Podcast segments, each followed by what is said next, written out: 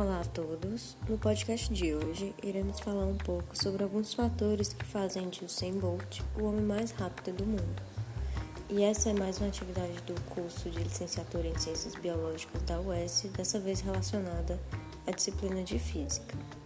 Bem, ao vencer três provas olímpicas consecutivas, o atleta Usain Bolt se consagrou como uma verdadeira lenda depois de atingir a incrível marca de 9,81 segundos na prova de 100 metros rasos, cientistas e pesquisadores avaliaram a atividade corporal e as corridas realizadas pelo atleta para tentar compreender como o jamaicano consegue correr tão rápido.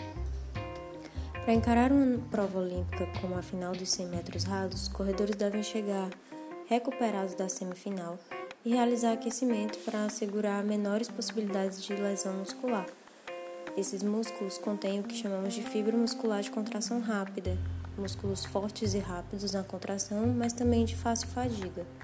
A maioria de nós temos cerca de metade dos músculos com fibras rápidas e metade com fibras lentas, enquanto o atleta Usain Bolt tem 80% da sua musculatura composta por fibras rápidas. Os competidores dos 100 metros rasos, quando passam pela etapa de aceleração da corrida, devem fazer contrações muito potentes dos quadríceps, músculos das coxas, para acelerar rapidamente o corpo. Nesse ponto, eles ainda não estão em posição vertical, seguem correndo agachados para exercer força horizontal para empurrar o corpo para frente e manter a mínima resistência do ar. Logo, os atletas chegam à fase de manutenção da corrida, quando alcançam a velocidade máxima, cerca de 45 km por hora, o máximo que um ser humano pode atingir. Nessa etapa, eles se levantam, mas não ao máximo ainda. e toda a sua energia continua sendo anaeróbica. Muitos nem se preocupam em respirar, já que isso os tornariam mais lentos. nessa alta intensidade, o oxigênio não importa, o ácido lático, que se acumula nos músculos após o esforço, está subindo, mas apesar disso, precisa manter a velocidade, já que a linha de chegada está próxima. É nesse momento que Bolt leva maior vantagem sobre seus rivais. Ele desenvolveu uma alta porcentagem de energia aeróbica, o que resulta em falta de oxigênio. Por isso, vemos que ele, como os outros atletas, respiram profundamente. A frequência cardíaca começa a baixar e a se estabilizar, mas o ácido lático se deslocará dos músculos ao sangue, que pode causar tonturas e náuseas. Mas, claro, durante a euforia de uma prova também ocorre a liberação de endorfina, que combate qualquer dor e fadiga e permite que os atletas desfrutem de suas provas.